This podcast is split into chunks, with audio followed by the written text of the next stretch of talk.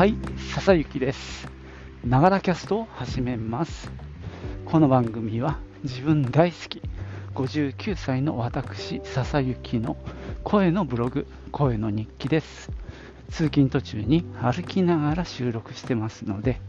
息がはあはあ上がったり、周りの雑音、騒音、風切り音などが入ったりしますが、何卒ご容赦ください。はい、今日月曜か。まあ寒いけど、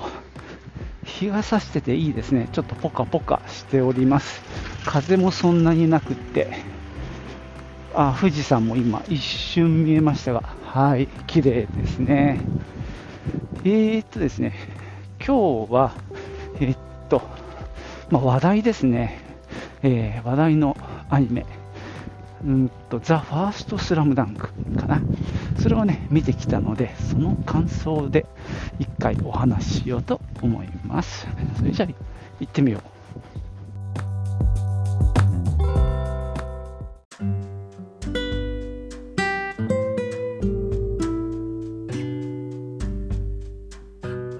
えーと、もちろんネタバレ含みますので、ご注意ください。えーと、まず前提としてですね、昨日は、俺とかみさんと、あとたまたま長男もね、見たいっていうもんで、一緒に3人で行きましたが、3人とも、スラムダンク知りません。で、まあ、俺の話をすると、全く読んでないんですね。アニメも見てない。で、それでもね、あまりにもいろんなところで引用されるというか、話をする人が多いので、もう、ずいぶん前に、ツタヤで、まあ漫画をね、結構借りてた時期に、一巻だけ借りたんですよ。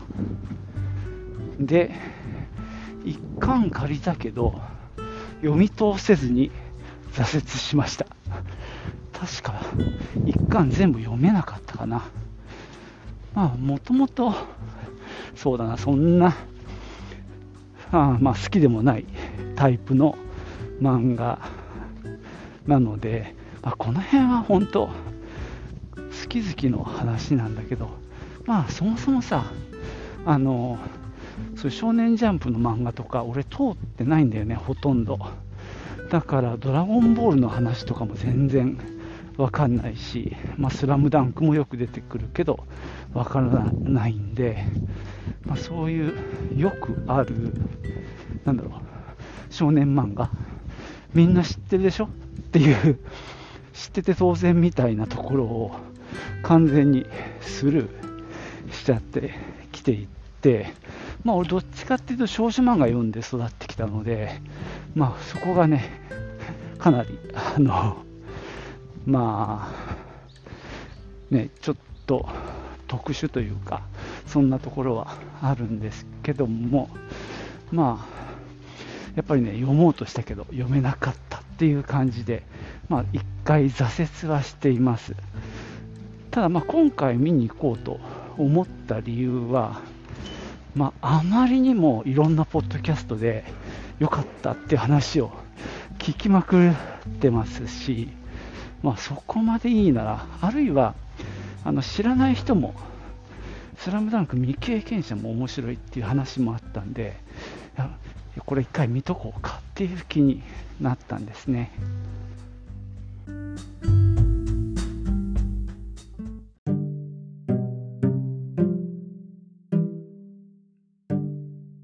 さて、えーっと、今回ね、まあ、見る前に、主人あ登場人物の名前ぐらいは知っておいた方がいいっていうのを、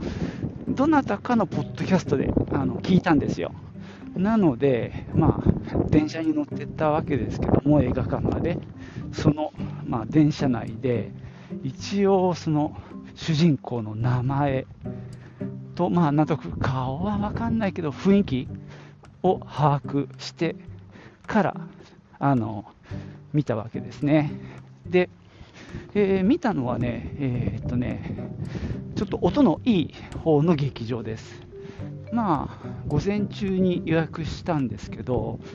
あの普通のあのスクリーンと、なんだっけ、臨場体感スクリーンみたいな、要は、なんだろう、低音が結構がっつり響くタイプの、えー、スクリーンが2つあったんですけども、そっちのね、後者の、あの低音が響く方にしました。まあ、せっかく見るならねっていうので、そうしたわけですけどね。で、こっからですね、あの、全く予備知識のない、まあ、登場人物の名前ぐらいしか体験しなかった、知らない、全くのズームの初心者が、この映画を楽しめるのかっていう話をしていこうと思うんですけども、まあ、結論から言うと、めちゃくちゃ良かったです。あのま、結構、僕も見てて、ジーンとくるシーンが何度かありました。まあ、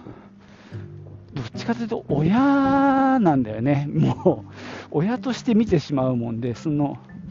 まあ、主人公、今回で言うと、亮太のお母さんの気持ちにどっちかっていうと寄り添って見てしまうところがあったんだけど、まあそれだけじゃないですよ。あの感動ポイントっていうのはちゃんと用意されていて、まあ、むしろさ、あの対戦相手が、まあ、全国制覇を何度もしている、まあ、最強と呼ばれる山王高校との戦いで、おそらく、あのこちら側は無名の、まあ、学校、無名の高校が、まあ、戦うっていう中でもう場の雰囲気もさ、完全に山王寄りで、まあ、かなりアウェー感のある状況でしたよね。なんかさ、山王の応援なんかもすげえ揃ってて、あの、その、何、威圧感？みたいなものも伝わってくるのに、自分たちの方は、そんな応援団的なものなくって、まあ本当、非常に多勢に無勢じゃないんだけど、味方が少ない感がすごかったよね。まあ、これさ、自分の息子がハンドボールやってたんだけど、やっぱりあの強豪校ってさ、応援もね、すごいんだよね。なんかすごい力のある応援をしてて、もうね、応援で負けてるみたいな時ってよくあったんだよね。まあ、そんなことを思い出して見てたんだけど、その上でさ、さらに、あの、なんだっけ、主人公の花道が登場するときに、なんかさ、審判あたりが、審判っていうかなんか、あれかな、とにかくみんな座ってる大人たちの机の上にドカーンと乗ってさ、なんか演説ぶっちゃ、演説というかさ、なんかでかい声張り上げてさ、めっちゃブーイングされてるじゃん。まあ、俺、あれを見て、その主人公の花道のキャラが、もう際立ってよく分かったんだけどさ、あ、こいつアホなんだっていうね、キャラが本当によくわかるんだけど、あれでさ、完全にあの会場を敵に回したよね。でもさ、後半っていうかさ、どんどんやつがさ、いいプレーをしていって、で、追いついて、だんだんいってさ、で、例の、まあ、背中を痛めるほどの必死のプレーをした時にさ、こう会場全体がこう応援してくれる雰囲気になったじゃんね。あそこはなかなかこう見ててさ、ぐっと込み上げるものがありましたよね。なんか、うーん、これは、俺の中では結構一番の感動ポイントでしたね。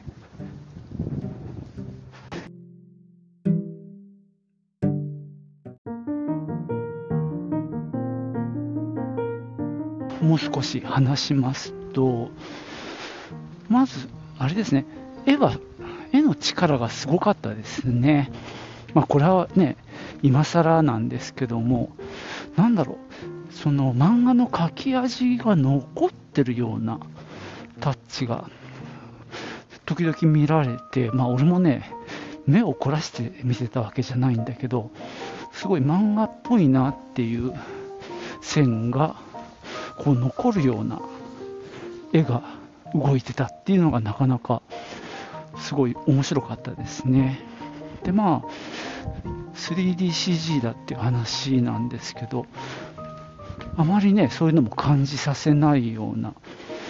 なんだろうな、まあ、カメラワークが面白かったのかな。でそんなのっぺりしたようなあのタッチではなくていい意味でアニメっぽい感じがしました。さっきちょっと言ったカメラワークもすごい良かったですね。あの引きもあればすごく近い感じ。あとまあプレイヤー目線になったような感じでの見え方。とかこう視点の切り替えなんかもすごい適切な感じがして、なんていうか、没入感、試合に、の中に入ってるような感じで。見ることができました。あのちなみに、俺はバスケットボールって体育の時間でやっただけなので、もう何の経験もないんですけどね。でもそんな人間でもバスケットしてるような気持ちになれる、そんな映像でしたね。結構こうフェイントかけたりとか、あるいは目線で指示したりっていうのかな、指示というかコミュニケーション取ってるようなところも随所に見られたんだけど、そこはね、深くは分かんなかった。ある程度は分かるんだけど、ちょっとしたところは、ん？今のなんだ？って感じで、ちょっと俺もね、そこが読み解けないのがちょっと残念なんですけどね。かなりやっぱり、あの人の動きが激しいし、まあ、その当たるっていうよりも、こう、ディフェンスで、ね、ゾーンディフェンスなんかも非常に、あのすごく面白く、見どころだったんだよね、あれね、すごく。なんか、面白かったな、その後半の開始のところ、もう、マイボールをキープできてなかったっていうね、あの辺りのその三能のディフェンス力っていうのかな、ボール奪い力っていうのも倒的でしたよね。でまあそういう絵でも素晴らしさもあったし、あと音も良かったですね。まあちょっと重低音っていうのがね、すごい味わえるシアターだったんで余計にそう思ったんですけどねこうボールがさ床に当たってドーンっていう低音がすごい効果的に使われていてそれをねなんかすごい堪能できましたね。あとはその静寂もあったね。本当に音のないシーン。あの辺は何だろう。すごい引き算の美っていうのかな。本当必要なものを配置して出てできて余分なものはこうどんどんどんどん抜いてったって感じがしますよね。音もそうだしやっぱり絵の方もそうだったんじゃないかな。なんか情報量過だって感じでもなくって。すごくなんか適切な感じですね。であとは言っときたいのはやっぱ物語の面白さですね。何も知らない人間もその挟まれたエピソードのカットを見ることであの全体がわかるし、まあ、今回のね主人公と言ってもいい宮城亮太の物語。それがまあ兄ちゃんとの関係、親との関係、そしてね、割と妹も最後の方は絡んでくるんだけど、そういう、それぞれの人の関係、まあ、亮太が中心なんだけどね、それをこう、垣間見ることで、あ、この5人にすげえいろいろあったんだなっていうのも、すごく伝わってきましたね。だから、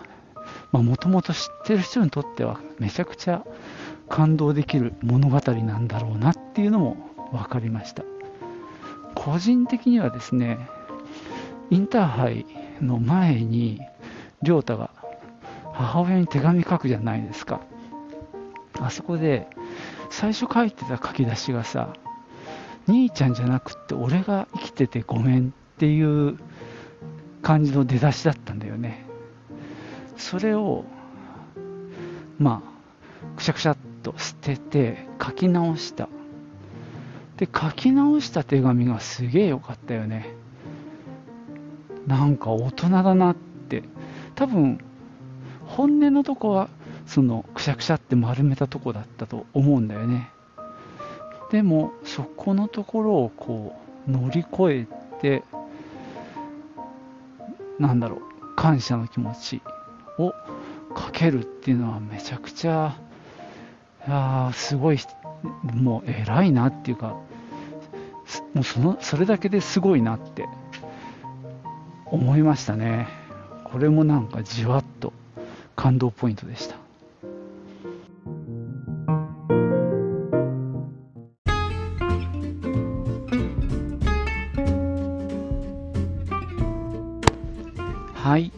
そんなわけで今日は、えー、ザ・ファースト・スラムダンクのお話をしてきました。いやー、ほんと予備知識ゼロでも結構楽しめましたね。で、まあ、その要因の大きなところは、この、まあ、脚本というか、物語が非常にシンプルに構成されてたっていうところが大きいかなと思います。まあ、僕もよく知らないんだけど、今回の山王学、ん？山王高校戦って、えー、っと、まあ、20巻ぐらいある連載の一番最後に相当する部分らしいんですけども、まあ、そこに行くまでの過程がかなり長く、いろんな物語が、エピソードがあったと思うんですけども、そういったものを無理やり圧縮して入れ込むんじゃなくて、そこはもう完全になんだろう、はしょってしまって、その、試合、一試合にもう完全に焦点を当てたっていうのが一つ。で、そこでこうバスケットボールのスポーツとしての、まあ、なんていうか面白みというか凄さとか、そういったものを表現した。で、それだけではなくて、まあ、亮太というね、えー、キャラクターの、まあ、生い立ちをそこにこう入れ込む。まあ、彼のその、これまでを振り返りながらエピソードをこう入れていくことで、まあ、彼自身のなんかうーん、これまでのね、うん、まあ、生きてきた、うん、物語っていうのをそこに重ね合わせて、さらに、それが他のメンバーとの、なんだろう、絡みも出てきて、リンクしてる。なんだっけ。ちょっと俺も名前がバッと出てこないんだけど、あの、不良に絡まれるじゃないですか。で、屋上でやられちゃうんだけどさ、あの人があれだよね。一緒にコートに結局立つことになったんだよね。だからそういったエピソード。で、その時一緒にいた、まあ、不良グループの連中も、あの、山王学、高校との試合で応援に来てるっていうね。まそこで、なんだろう、ちょっと、最初の頃ね、なんか、客席で、あの、ちゃちゃを入れてるというか、なんか、ちょっとね、あの、じゃれ合ってるとこもあったけど、多分それは、それまでの物語をちゃんと理解してれば十分なんていうか楽しめる、うん、部分なんでしょうけどね、まあ、でもそういうものがきっとあったんだろうなってこうね予感させる感じでしたよね。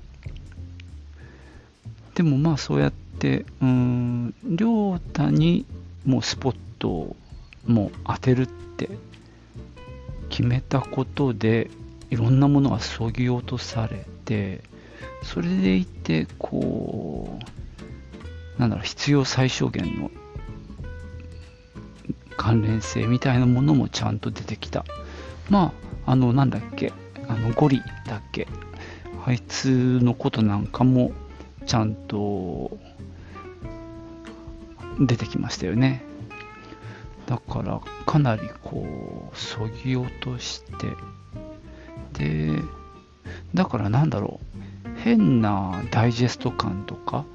駆け足感ってなかったよね。その試合そのものをしっかり見せてで盛り上がりもちゃんとその試合の中での盛り上がりクライマックスに向けてガーッといくっていうのを主軸にしながらその過去のエピソードをこう挟んでいく。でその中でもちゃんとこう山を作ってってる。っていうこの辺りの、まあ、脚本のうまさみたいなのもすごく大きいなと思いますね、ま、だからこそなんか物語がシンプルで力強くなった。でそんなね木をてらったことをしてない気がするんですよね。すごく王道な感じの物語の作り方。だからなんだろう。ある意味うん。もう本当うんど真ん中って感じがしますね。物語の作り方の。でもだからといって別につまらないわけじゃないんだよね。ちゃんとそれで面白いものに仕上げてるっていうのはやっぱりその肉付けその表現アニメとしての表現でさっきちょろっと言った、まあ、音とか、まあ、音楽もそうだったと思うんですけどね、まあ、そういったものの力もきちっとフルに活用してで作品としてこうきっちりすごい高い次元で仕上げてるなって思いますね。だからさなんだろうな。つくづく思うのはなんか小難しいことをしなくても、うん、いいものって作れるんだなと思いましたね。まあそこには、なんだろう、その井上さん、井上先生のまあ、圧倒的なこだわりとか画力とかがあってここまで来た。だからそれがないと凡庸になってしまったのかもしれないですね。うんまあそこは確かにうんこう分かれるとこだと思いますね。まあ圧倒的なそういう表現力があるからこそ王道の物語でも十分こう伝わってくる。そんなものだったのかなっていう気はしております。はい。じゃあ今日はここまでです。最後までお聴きいただきましてありがとうございました。ではまたね。チュース。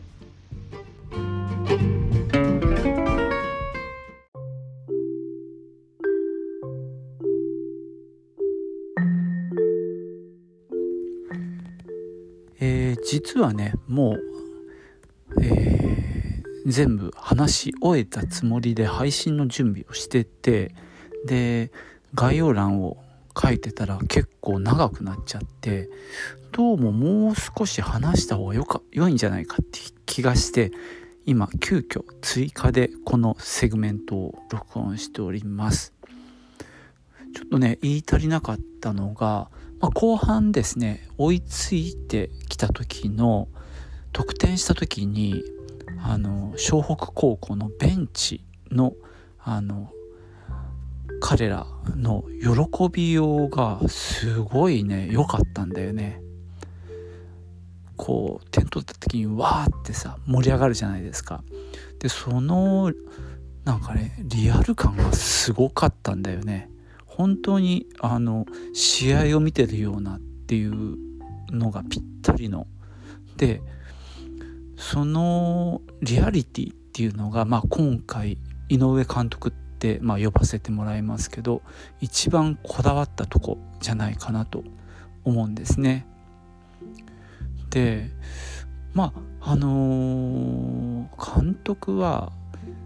このアニメまあアニメ映画を作りたかったわけじゃなくってあくまでもまあ「スラムダンクっていう作品をまあ映画化したかったあるいはバスケットボールの映画を作りたかったんじゃないかなって、まあ、僕は思うんですね。その魅力を伝えたいとかっていうふうに考えた時に一番それを具体的に具体化しやすい作品に持っていける、まあ、一番現実味のある選択肢として 3DCG を選んだんじゃないかなと、まあ、僕は勝手に思ってるんですね。まあ、いくつかそう思う理由はあるんですけどもあのー、実は一番最後のゴール要は逆転のゴールですよねあれが入った時のあれなんていうのゴールのネットがファサって揺れたじゃないですか。あれが何だろう本当に本物に見えたんですよねほぼ。どうですかね見てた方。なんか俺はねもうこれアニメっぽくないな。なんだか本当に実写のネットを見てるみたいだなって思ったんだよね。で俺はねちょっと違和感を感じたんですよ。アニメなのになんでここまでなんだろうリアリティを追求するんだろう。あるいはもうなんかほんとなんだろう本物だよなって感じがしたんだよね。その違和感だったんだけどまあ見てから何日か経ったっていうのもあるんですけどもなんかねやっぱりリアルに描きたかったんだなっていうことの象徴かなっていう気はしててもうちょっとアニメっぽくしてもいいじゃないかっていう違和感ね。でも井上監督は多分実写でも良かったんじゃないかなって思うんですよね。そのなんだろう自分の意図した表現、まあ、それはカメラワークだったり、まあ、アングルとかあるいは効果音とかさちょっとした視線の動き、まあ、今回ねそういったすごい細かい表現が多かったと思うんですよね。あるいはそのフットワークっていうのかその足元の動きを見せたりっていうこう細かい描写がいろいろあって、まあ、バスケットボールのそのスポーツとしての面白さみたいなものをその積み重ねでこう伝えてたなって思うんですよね。ただそれはなんかね実写だと難しいなってまあ素人の僕でも思いますよね。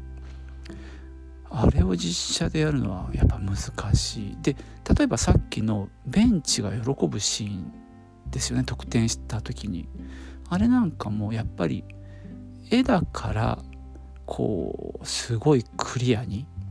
そこに何だろううんピタッと焦点があった感じで表現できる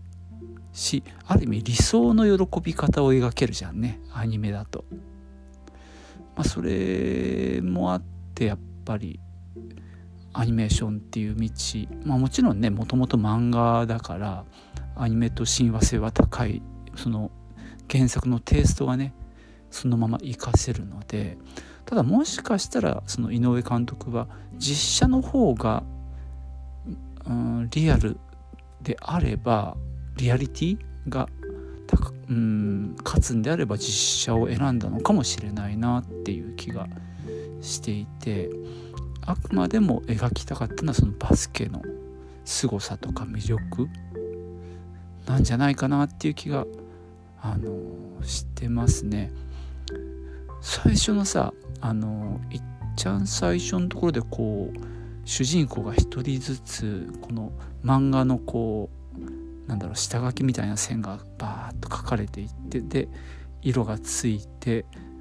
まあアニメーションのキャラクターとして歩き始めるみたいなところはものすごいなんだろう漫画からアニメへのなんかになったんだよっていうこうなんだろうねそれを表現してるなと思うんですけども。でもうさらにね言うとあのアニメっぽい表現があんまなかったような気もしてるんですね。そのアニメ的なっていうとちょっとあれだけど例えば誇張した表現とかなんだろうなまあ例えば今度ここで言うとちょっとあれだけど例えば宮崎駿が「未来少年コナン」とかでねもうやっていた漫画映画的な、まあ、ドタバタ的なとかいろいろあるんだけど誇張した表現ですよね。あのそのスピード感を出すためにとかそのリアルよりももう少し何て言うか誇張して表現することで面白さが増すみたいなことはほぼなかったんじゃないかなと思うし例えば新海誠さんがやるようななんだろう光の表現その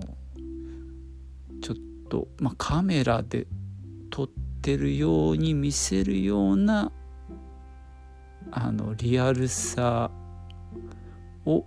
アニメの中で使うっていうさまあそういった表現とかもあんまりなかったような気がしていてまあえっ、ー、と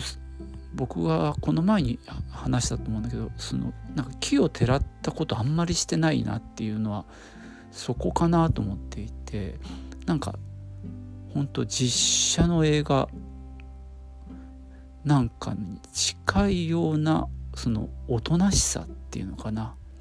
その木をてらわないリアリティみたいなところをまあアニメで表現してた。と思うんですけどもまあそれはね全てはそのバスケのシーンのリアリティのために、まあ、アニメにしたんじゃないかなっていう気はしてますね。本当は実写でもよかったっていうのもあるのかな。まあ、僕もねほとんどあの人のポッドキャストで情報を得ただけなので詳しい話は知らないんですけど結構時間をかけて準備したっていうね話をどっかで聞いた気がしていてその時間をかけたっていうのがその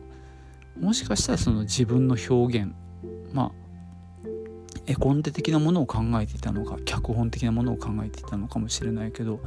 どの表現方法がいいのかっていう手探りの時期もあったんじゃないかななんて気がするんですね。でそれがまあその 3DCG とかを使うことであの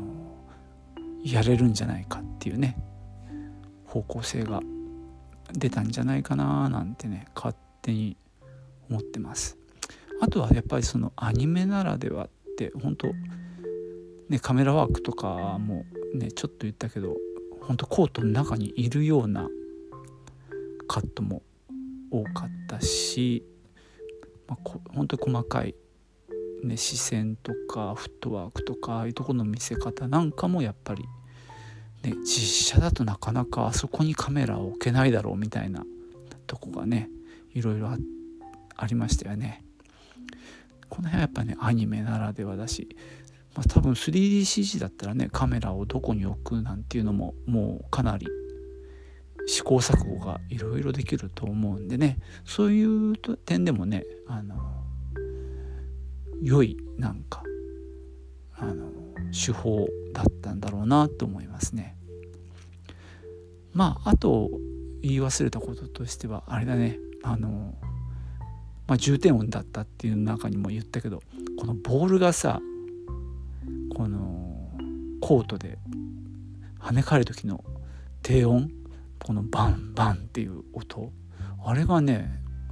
こう数日経った俺の中でまだなんかね響いてるんですよね。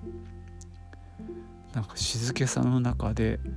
ボールがそのバウンドする音っていうのが未だに残っていてそこはねなんかうん地味になんか効いてる気がしますね。まあ本当映画館行ってよかったなと思うんですけどあのー、まだ見てない方いると思いますけどもあのー、騙されたと思って見てみたらどうでしょうか。あの音の良い劇場だとなお良いかと思います。そんなわけでねちょっと特別編というかちょっと追加分としてちょっとお話ししてみました、えー、最後までお付き合いいただきましてありがとうございました。ではまたね。チュース。